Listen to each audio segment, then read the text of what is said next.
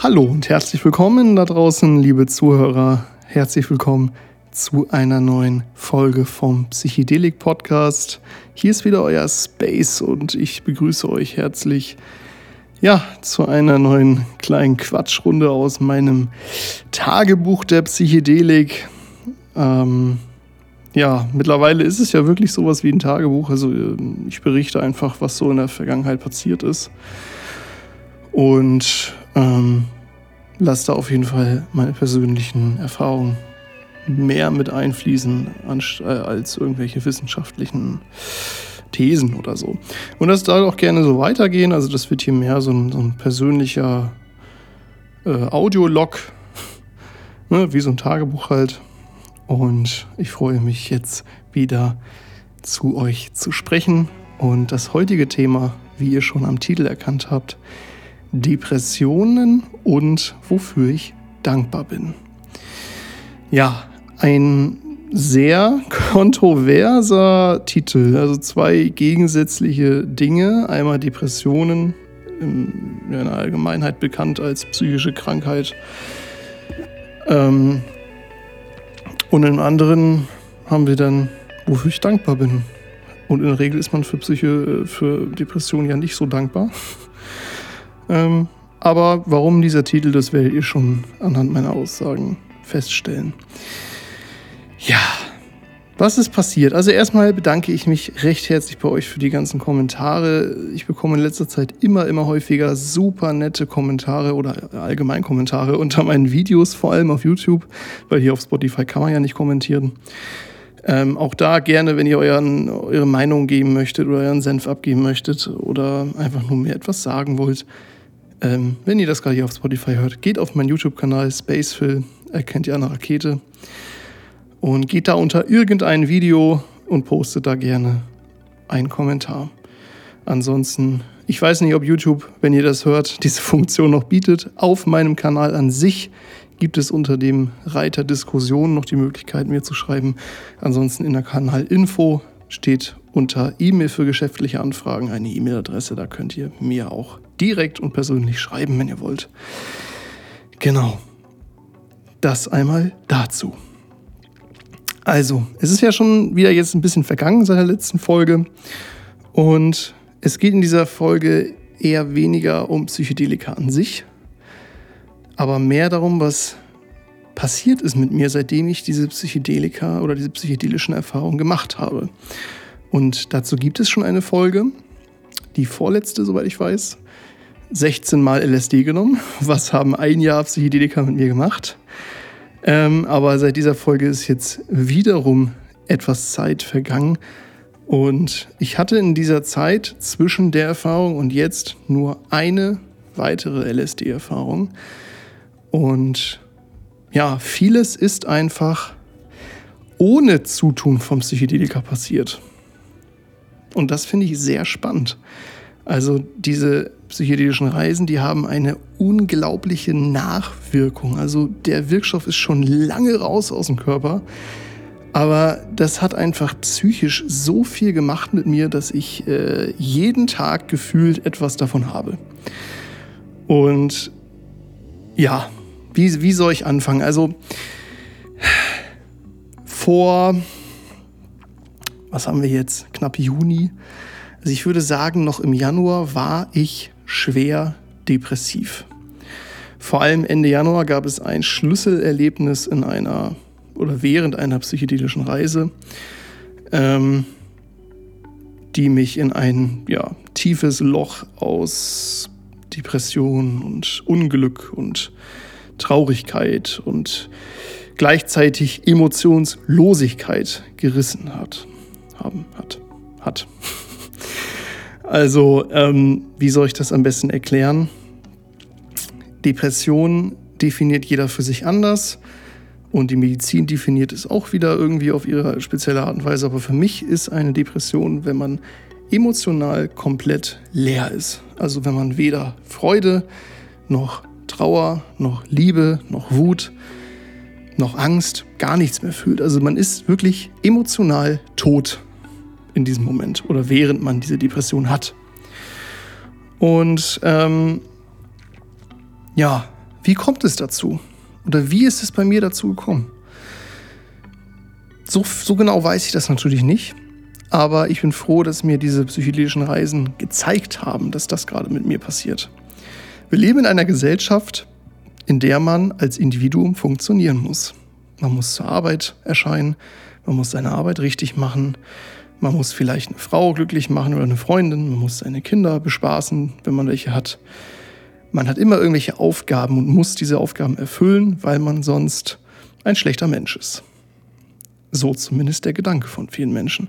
Und so Gefühle wie Wut oder Trauer, Trauer, Traurigkeit, die haben da keinen Platz in diesem System. Ja, stellt euch vor, ihr geht zu eurem Chef und euch gefällt nicht, was euer Chef macht und ihr ranzt ihn einfach mal richtig an und sagt ihm die Meinung. Was meint ihr, was dann passiert? Vor allem, wenn ihr noch in der Probezeit seid. So. Würde man nie tun, sowas. Aber genau das habe ich getan. Vor kurzem. die, die mich kennen, die hier gerade zuhören, wissen, wovon ich spreche. Und ähm, natürlich hat es dazu geführt, dass mein mittlerweile Ex-Chef das nicht so toll fand und dann einfach entschieden hat, okay, tschüss, du bist weg. Was ich gar nicht so schlimm fand, weil, wie gesagt, diese Person war in meinem Leben wirklich nicht zu gebrauchen. Sie hat mich persönlich oder er hat mich persönlich beleidigt. Er hat meine Arbeitsweise in Frage gestellt. Ja, es hat einfach nicht gepasst. Und ähm, es gab eine Zeit, da habe ich diese negativen Gefühle, die ich durch meinen Chef bekommen habe, unterdrückt, weil ich habe mir gedacht, okay, ich bin das Problem. Ich mache die Fehler. Ich bin nicht so, wie er will. Also bin ich das Problem. Also warum soll ich was dagegen tun? Warum soll ich was sagen? Aber genau das ist falsch. Viele denken oder viele leben so, dass es Hauptsache den anderen gut geht. Hauptsache den anderen geht's gut. Hauptsache meinen Arbeitskollegen geht gut. Hauptsache die haben nicht so viel zu tun, weil ich, keine Ahnung, krank bin oder so. Ähm, ja, Hauptsache allen, an alle anderen haben das, was sie wollen und am Ende komme ich. Aber das ist falsch, meine Freunde. So sollte man nicht leben. Ihr solltet egoistischer sein. Ihr solltet natürlich keine Narzissten werden und nur euch selbst lieben und alle anderen sind euch egal und äh, Hauptsache euch geht's gut. Also werdet bloß keine Hardcore-Egoisten, aber denkt bei allem, was ihr tut, hauptsächlich an euch. Und ähm, ihr müsst einfach Prioritäten entdecken oder Prioritäten setzen. Was ist euch wichtig? Und niemand, also wirklich niemand ist euch dankbar, wenn ihr auf der Arbeit so arbeitet, dass es den anderen gut geht. Man denkt sich dann immer, okay, ja, mein Arbeitskollege freut sich, wenn ich seine Arbeit miterledige. Ähm, klar freut er sich. Aber was hast du davon in dem Moment? Ne? Deswegen, das ist jetzt ein Beispiel, das ist vielleicht ein bisschen, bisschen komisches Beispiel, aber ähm, das ist so eine Sache, die ich für mich lernen musste, dass ich immer an erster Stelle komme. Und wenn man das macht, wenn man sich selbst immer an erster Stelle setzt, dann geht es einem gleich viel besser. Und was kann man machen, wenn es einem besser geht? Klar, man kann diese positive Laune, diese positive Energie nach außen abstrahlen. Und dadurch ist man für andere gleich viel, viel wertvoller. Also eigentlich ist es eine Win-Win-Situation. Merke ich zumindest gerade. Wenn ich mehr auf mich achte, auf meine Bedürfnisse, dann geht es den Menschen um mich herum besser. Habe ich für mich festgestellt. Und da möchte ich auch gleich zu einem nächsten Punkt kommen. Ähm, wie bin ich aus dieser Depression rausgekommen? Also ich bin noch nicht vollständig raus, äh, aber ich arbeite dran und ich merke, dass es jeden Tag besser wird. Ähm, es gibt natürlich kein, kein allgemeines Rezept. Man kann jetzt nicht sagen, jo, ihr macht genau das und das in der und der Reihenfolge und dann ja, habt ihr es geschafft. Das ist natürlich bei jedem Menschen irgendwie anders, weil jede Depression hat eine andere Ursache. Aber was ich lernen musste oder was für mich am wichtigsten war, Und das versuche ich euch jetzt so genau wie möglich zu beschreiben. Ich musste lernen, mich selbst zu lieben. Das hört sich jetzt ganz komisch an. Da sind wir wieder beim Narzissten. Was ich damit sagen möchte, ist nicht, dass ich gelernt habe, nur mich zu lieben, weil das wäre ein Narzisst in dem Moment, sondern dass ich einfach nur gelernt habe, mich zu lieben, so wie ich bin. Ich habe jahrelang wirklich, boah, mein ganzes Leben bis vor kurzem, bis, bis quasi heute, äh, habe ich nur mich bemitleidet. Ich habe mich bemängelt, ich habe mein Aussehen bemängelt, ich fand mich hässlich, ich fand mich zu fett, ähm, ich fand mich unfähig äh, in fast allem. Und leider wurde das durch meine Familie, muss man leider so sagen, auch bestätigt. Also mir wurde in der Kindheit immer gesagt von meinen Großeltern, ja, wenn du nicht in jedem Fach eine Eins hast, dann bist du ein Niemand.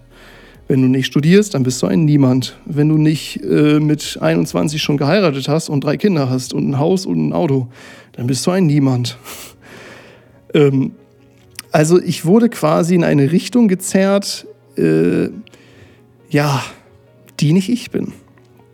Oder nicht ich war in dem Moment auch. Und das habe ich für mich lernen müssen, auf mich zu hören und das zu tun, was ich möchte. Was ich liebe, was ich gern habe und was ich, ja, was einfach ich bin, wofür ich brenne. Und ich habe und ich mache das erst seit kurzem, also seit meiner letzten Podcast-Folge, da fing das langsam an. Da habe ich ja auch über Kunst und Musik und so weiter gesprochen. Alles, womit ich mich identifiziere. Und äh, ja, das, all das habe ich früher nicht getan. Ich habe nie wirklich ein Hobby gehabt. Und ich habe mich natürlich die Frage gestellt, warum habe ich nie ein Hobby gehabt? So, dann war natürlich meine erste Antwort, ja, das ist halt so. dann hast du halt kein Hobby. Äh, Warum muss man ein Hobby haben? Und klar, man muss kein Hobby haben. Aber jeder, wirklich jeder Mensch hat etwas, was er gerne macht. Und dafür auch gerne Zeit opfert. Und wenn das beides zutrifft, dann ist das schon bereits ein Hobby. Egal wie verrückt es ist, egal wie wahnsinnig es ist. Es kann ein Hobby sein, äh, keine Ahnung, draußen im Winter im Eissee baden zu gehen. Es hört sich an wie als wäre man völlig gestört, aber es ist ein Hobby. Genauso kann Shoppen ein Hobby sein. Einkaufen gehen kann auch ein Hobby sein, wenn es einen Spaß macht und wenn man das am liebsten in seiner Freizeit macht, dann ist es ein Hobby. Und bei mir musste ich wirklich lange suchen, was mein Hobby ist, wo ich wirklich viel Zeit für Opfer, auch wenn es auf den ersten Blick, sag ich mal, keinen kein Mehrwert für mich bietet, ähm, habe ich dieses Hobby gefunden und dafür bin ich sehr dankbar. Und jetzt kommen wir so langsam zu dem Thema, wofür ich dankbar bin. Ähm ja, das geht so ein bisschen einher. Seitdem ich meine Hobbys für mich entdeckt habe und meine Vorlieben, seitdem wird es mit den Depressionen wirklich äh, wahnsinnig schnell besser. Also wirklich jeden Tag geht es mir besser. Und ja, was war im Endeffekt dieser Anstoß, dieser Anschubser? Hey, mach doch mal das, worauf du Bock hast. Liebe dich selbst, so wie du bist. Was war der Anschubser? Da habe ich wirklich lange drüber nachgedacht. Natürlich waren es oder waren der Anschubser, der Anstoßer diese ganzen psychedelischen Reisen, weil man fängt auf solchen Trips, auf solchen Reisen, fängt man an, über alles Mögliche nachzudenken und steigert sich unfassbar schnell in Gedanken hinein. Und da kamen bei mir schon diverse Mal die Gedanken auf, wer bist du eigentlich? Was, was, was ist deine Aufgabe? Wofür, wofür lebst du eigentlich? Was, wofür brennst du? Was machst du gerne? Und da musste ich halt relativ schnell feststellen, dass das, was ich mache, was ich beruflich mache, nicht das ist, was ich gerne machen würde. Und an dem Punkt kommen, glaube ich, viele mal im Leben. Die meisten leider erst so in den 40er, Ende der 40er Jahre, in der sogenannten Midlife Crisis. Ähm, die Psychedelika haben diese Phase bei mir einfach nur 20 Jahre äh, zurückgeholt, wofür ich wirklich sehr dankbar bin. Ähm, Und ich kann ja noch viel verändern. Das ist ja das Gute. Viele, die so in diesem Alter sind, wo die Midlife-Krise normalerweise eintritt, die sind so festgefahren. Die haben einen Job, in dem sie erfolgreich sind, in dem sie auch irgendwie nicht weiterkommen, weil sie sich sicher fühlen. Die haben vielleicht eine Beziehung, die haben vielleicht Kinder, die haben Haustiere, die haben Autos, die haben, die haben alles, was man sich als langweiliger Deutscher so wünscht. Aber trotzdem sind diese Menschen unglücklich. Das müsst ihr, das ist kein Geheimnis, das ist ein Phänomen. Erfolg macht nicht glücklich. Als Michael Schumacher, ich glaube 42 Mal Weltmeister oder was, ich habe doch nicht so viel Ahnung von, aber ich habe das mal in einem Buch gelesen. Ähm, als Michael Schumacher diesen äh, einen bestimmten Erfolg erlangt hatte, da hat er, als er die Rede gehalten hat, geweint. Und zwar nicht aus Freude, sondern aus Trauer, weil er genau wusste, es geht von dem Zeitpunkt an nur noch in eine Richtung. Und zwar abwärts. Wenn man Erfolg geschafft hat, wenn man an einem bestimmten Ziel angekommen ist, was man sich gesetzt hat, und man ist da angekommen, dann geht es nicht mehr weiter. Deswegen, Ziele sind wichtig im Leben, aber sie sind nicht das Nonplusultra. Der Weg ist das Ziel und das Wichtigste ist, dass man den ersten Schritt auf diesem Weg macht. Wir Menschen überlegen viel zu viel, wir denken viel zu viel, wir planen viel zu viel, etwas zu machen. Aber wir tun es einfach nicht. Und deswegen bei vielen Dingen, wo ich wirklich jahrelang gedacht habe, ja, das machst du mal, das machst du auch mal, das musst du auch mal ausprobieren. Da habe ich einfach gedacht, komm, mach's doch einfach. So, das ist eine Weisheit, die ich echt cool fand. Also es steht alles in diesem Buch, kann ich euch sehr empfehlen. Verändere dein Bewusstsein von Michael Pollan. Gibt es äh, eigentlich überall. Online, einfach mal googeln. Sehr, sehr, sehr geiles Buch. Da geht es halt um so psychedelische Themen auch, äh, um Sucht, Transzendenz, äh, Depression. Ähm, da stehen aber auch wirklich viele, viele tolle äh, Zitate und Weisheiten drin.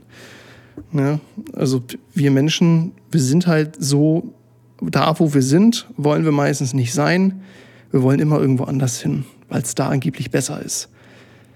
So, ich meine jetzt nicht geografisch, gut, das auch manchmal oder meistens, aber ich meine so auf alles bezogen. Wir wollen immer irgendwo anders hin, weil es ist uns nie genug. Und da habe ich eine geile Weisheit oder einen Spruch oder eine Geschichte. Das ist der Junge mit den goldenen Fenstern. Sehr geile Geschichte, die, ich, die erzähle ich euch jetzt erstmal.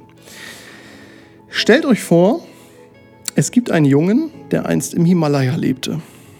Jeden Morgen, als er zur Schule ging, schaute er über das Tal hinaus zur anderen Seite des Gebirges und beobachtete ein weit entferntes Dorf.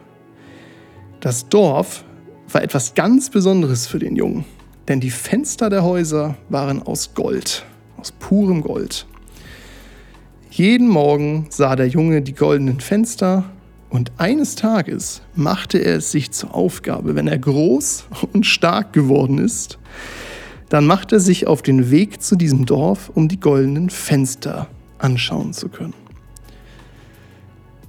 Als der Junge dann plötzlich alt und stark genug war, um diese Reise durch das Tal auf sich zu nehmen, nahm er seinen gesamten Mut zusammen und ging eines Morgens nicht zur Schule, sondern machte sich auf den Weg zu dem Dorf mit den goldenen Fenstern. Er stieg nun also hinab in das Tal von seinem Berg herunter und kletterte stundenlang den anderen Berg wieder hoch zu dem Dorf. Das Ganze hat ein bisschen länger gedauert, als er gedacht hatte, und als er dort angekommen ist, war es bereits nachmittags und er musste feststellen, dass die Fenster in dem Dorf ganz normal aussehen.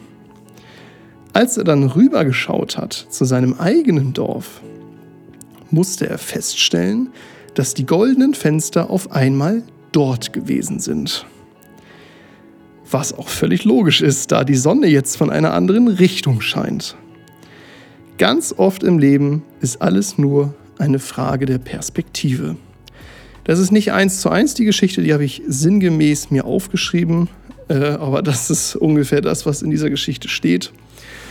Und ich finde, diese Geschichte ist einfach Hammer, weil es passt auf so viele Situationen im Leben.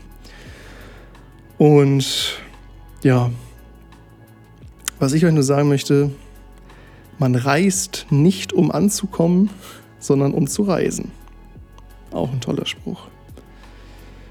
Und ja, wofür bin ich dankbar? Ich bin einfach dankbar über all das, was ich in den letzten Monaten für mich an Wissen entdeckt habe oder was ich, für, was ich in mir für Seiten entdeckt habe, was ich für Leidenschaften entdeckt habe. Und ja, ich bin einfach super dankbar für, für das, was ich habe. Ich, ich klinge ein bisschen wie, wie ein hart religiöser Mensch, aber das dürft ihr nicht, nicht denken. Ich bin überhaupt nicht religiös, also gar nicht. Ähm, aber ich glaube einfach an das, was ich denke und was, was ich für mich entdeckt habe. Und alles im Leben ist ein Spiel. Wir spielen alle dieses eine Spiel, was aus vielen kleinen Spielen besteht. Und wir kriegen nur einmal diese Chance, dieses Spiel zu spielen. Also warum spielen wir es nicht einfach?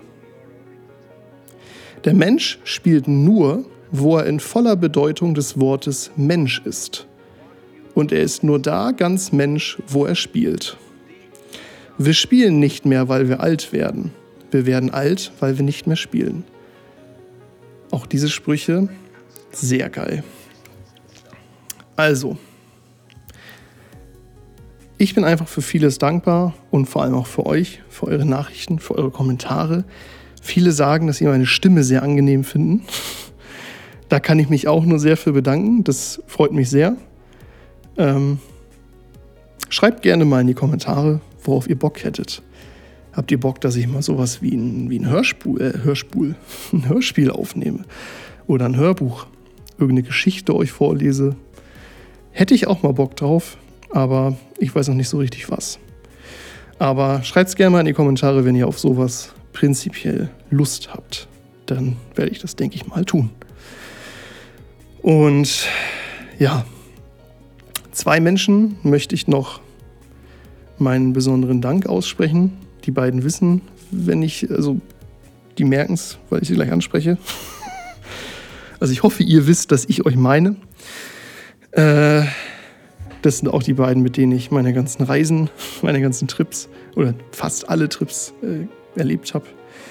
Äh, ich bin euch beiden sehr dankbar, weil ihr, ich weiß nicht, ihr habt, ihr habt mir wirklich, obwohl ihr es wahrscheinlich gar nicht wolltet oder gar nicht die Absicht hattet, weil ihr einfach ihr gewesen seid.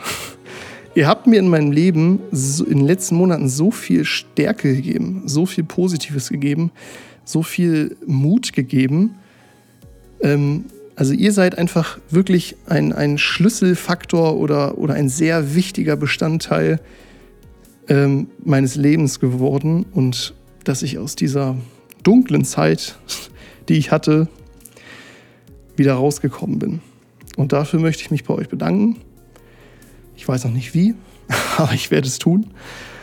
Und ja, vielen, vielen Dank euch beiden. Und das war es auch schon wieder mit dieser Folge. Sie war ein bisschen kürzer und ein bisschen, ja, ein bisschen schlanker einfach als die anderen.